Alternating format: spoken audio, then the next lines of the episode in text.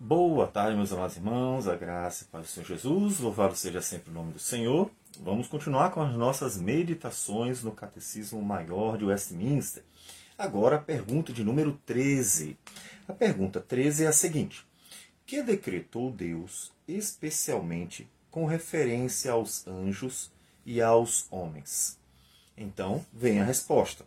Deus, por um decreto eterno e imutável, unicamente do seu amor, e para patentear a sua glória, graça, sua gloriosa graça, que tinha de ser manifestada em tempo devido, elegeu alguns anjos para a glória e em Cristo escolheu alguns homens para a vida eterna e os meios para consegui-la, e também segundo seu soberano poder e o conselho inescrutável da sua própria vontade, pela qual ele concedeu ou não os seus favores conforme lhe apraz deixou e predestinou os mais à desonra e à ira que lhes serão infligidas por causa dos seus pecados, para patentear a glória da sua justiça.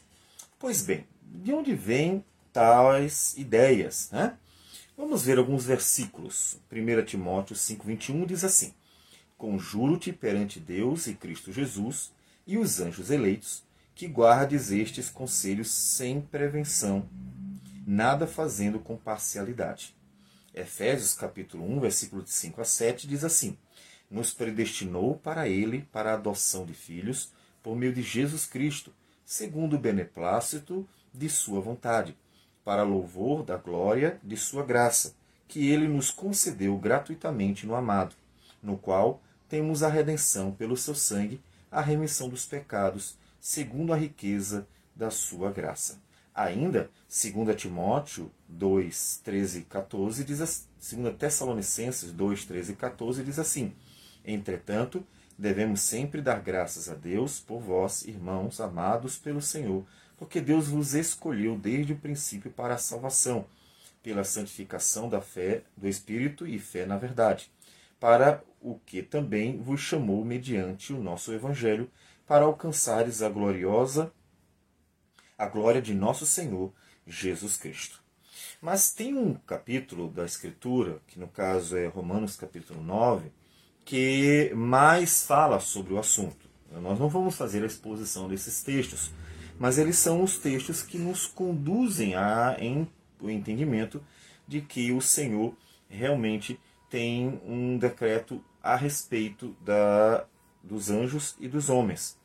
E ele diz assim em Romanos 9, de 8 a 24: Isto é, estes filhos de Deus não são propriamente os da carne, mas devem ser considerados como descendência os filhos da promessa. Porque a palavra da promessa é esta: Por esse tempo virei e Sara terá um filho. E não ela somente, mas também Rebeca, ao conceber de um só Isaac, nosso pai. E ainda não eram gêmeos nascidos, nem tinham praticado o bem e o mal, para que o propósito de Deus, segundo a eleição, prevalecesse, não por obras, mas por aquele que chama.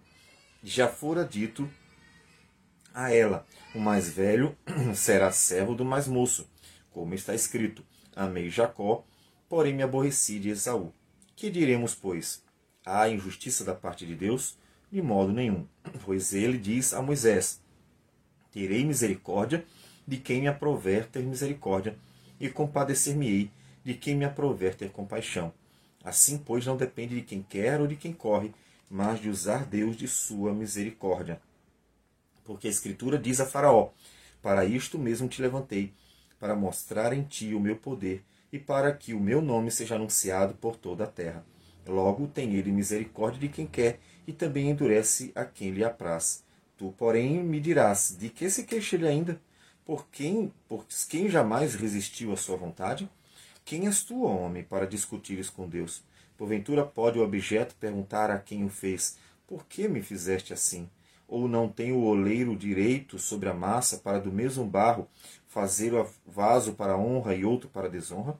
Que diremos, pois, se Deus, querendo mostrar a sua ira e se dar a conhecer o seu poder, suportou com muita longanimidade os vasos da ira, preparados para a perdição, a fim de que também desse a conhecer a riqueza da sua glória em vaso de misericórdia, para que, que para a glória preparou de antemão, os quais somos nós, a quem também chamou não só entre os judeus, mas também dentre os gentios.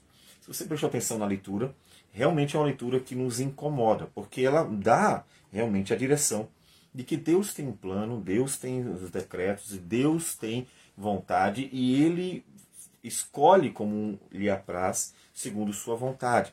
Mas o que, que nos diz essa resposta a essa pergunta 13? É, é, vamos, vamos ver exatamente aquilo que ele trata. Primeiro, ele fala que Deus tem um plano. Né? Os planos de Deus são eternos e imutáveis. Ou seja, aquilo que Deus quis fazer, aquilo que Deus decidiu, ele vai fazer. Os planos de Deus, eles duram para toda a eternidade. Mas ele também nos fala que os planos de Deus são cheios de amor. Né? O, plano de Deus, eles realmente manifesta o amor do Senhor. Tanto é que Deus não deixou os pecadores é, simplesmente abandonados. Ele poderia ter deixado todos eles abandonados por causa dos seus pecados. Mas Deus mostrou seu grande amor exatamente por meio de um plano de redenção. Então os planos de Deus são cheios de amor. Mas também são cheios de graça, né? Eles têm a graça de Deus que cerca todos os pecadores que são abençoados por ele. Né? Então, os planos de Deus estão cheios de graça também.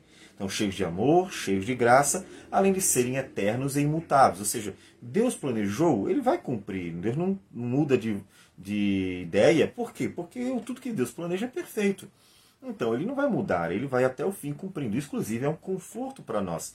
Por quê? Porque já que Deus tem um plano e ele é perfeito e ele vai cumprir independente do que vem acontecer, nós podemos descansar nele, a certeza de que o Senhor ele não vai falhar e nem nós vamos frustrar né, os planos de Deus, porque os planos de Deus são eternos e imutáveis, além de cheios de amor e graça.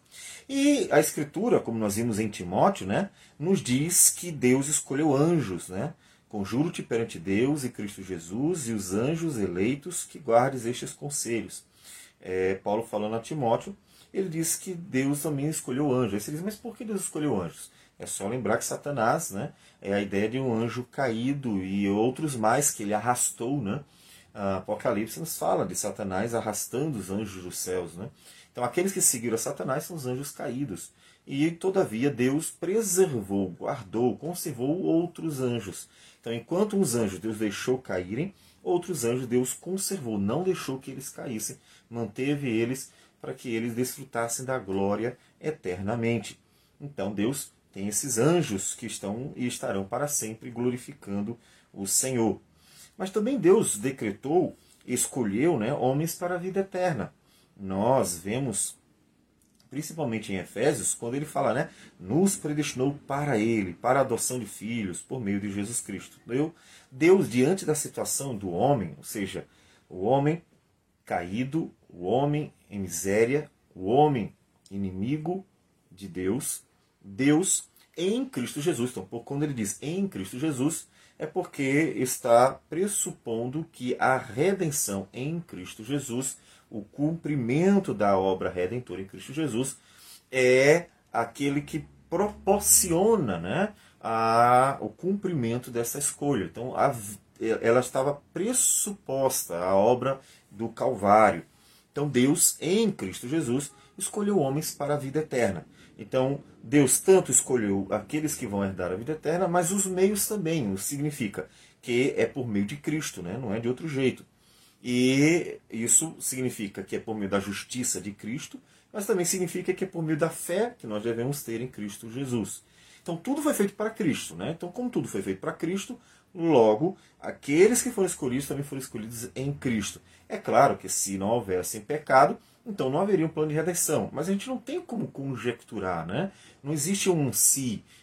O que existe é aquilo que aconteceu e então estamos vivenciando.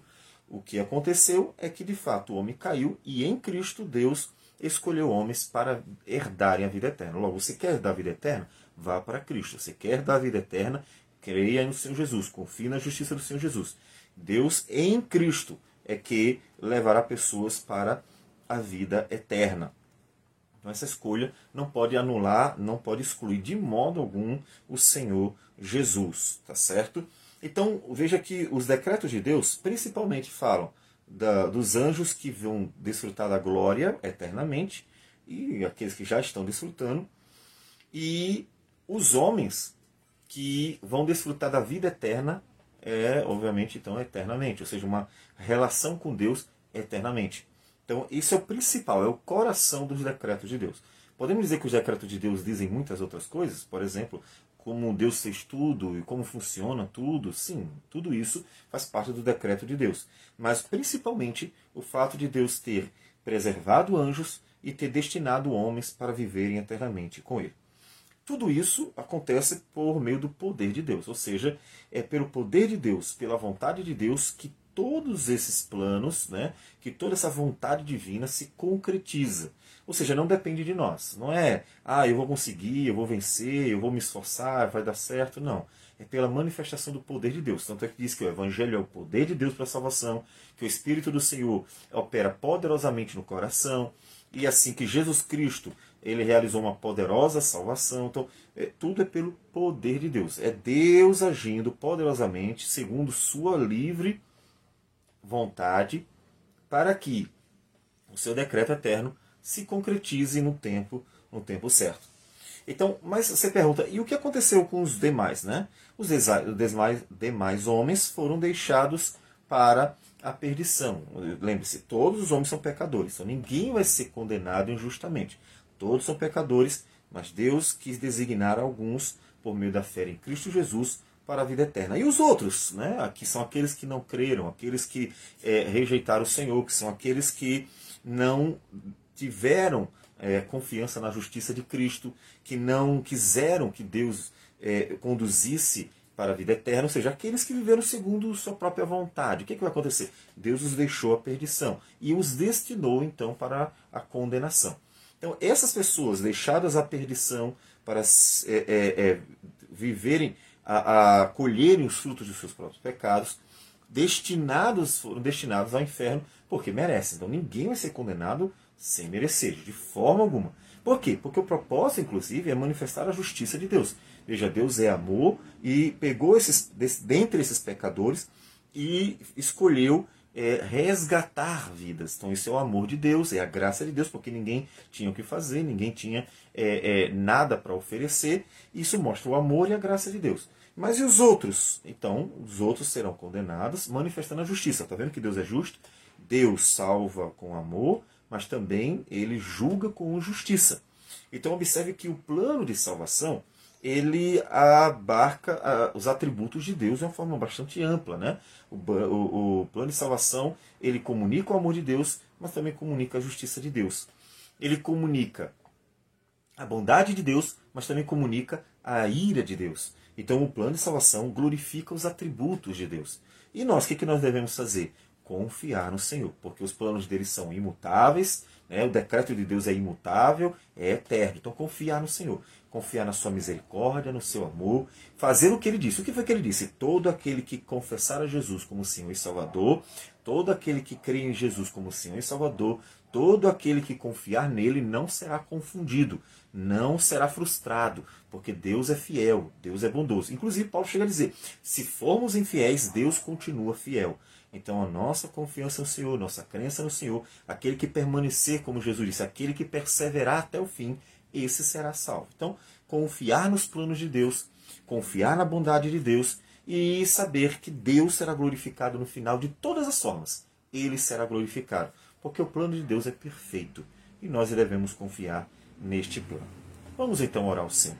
Senhor Deus amado, obrigado por tua graça que nos alcançou, ou seja, não merecíamos o teu amor. Obrigado por tudo. Ajude-nos a descansar em ti, mas também a pregar o Evangelho, confiando que tua palavra é o teu poder para salvar muitas vidas. Em nome de Jesus que nós oramos. Amém. Sim. Que Deus abençoe a todos e tenham um bom dia.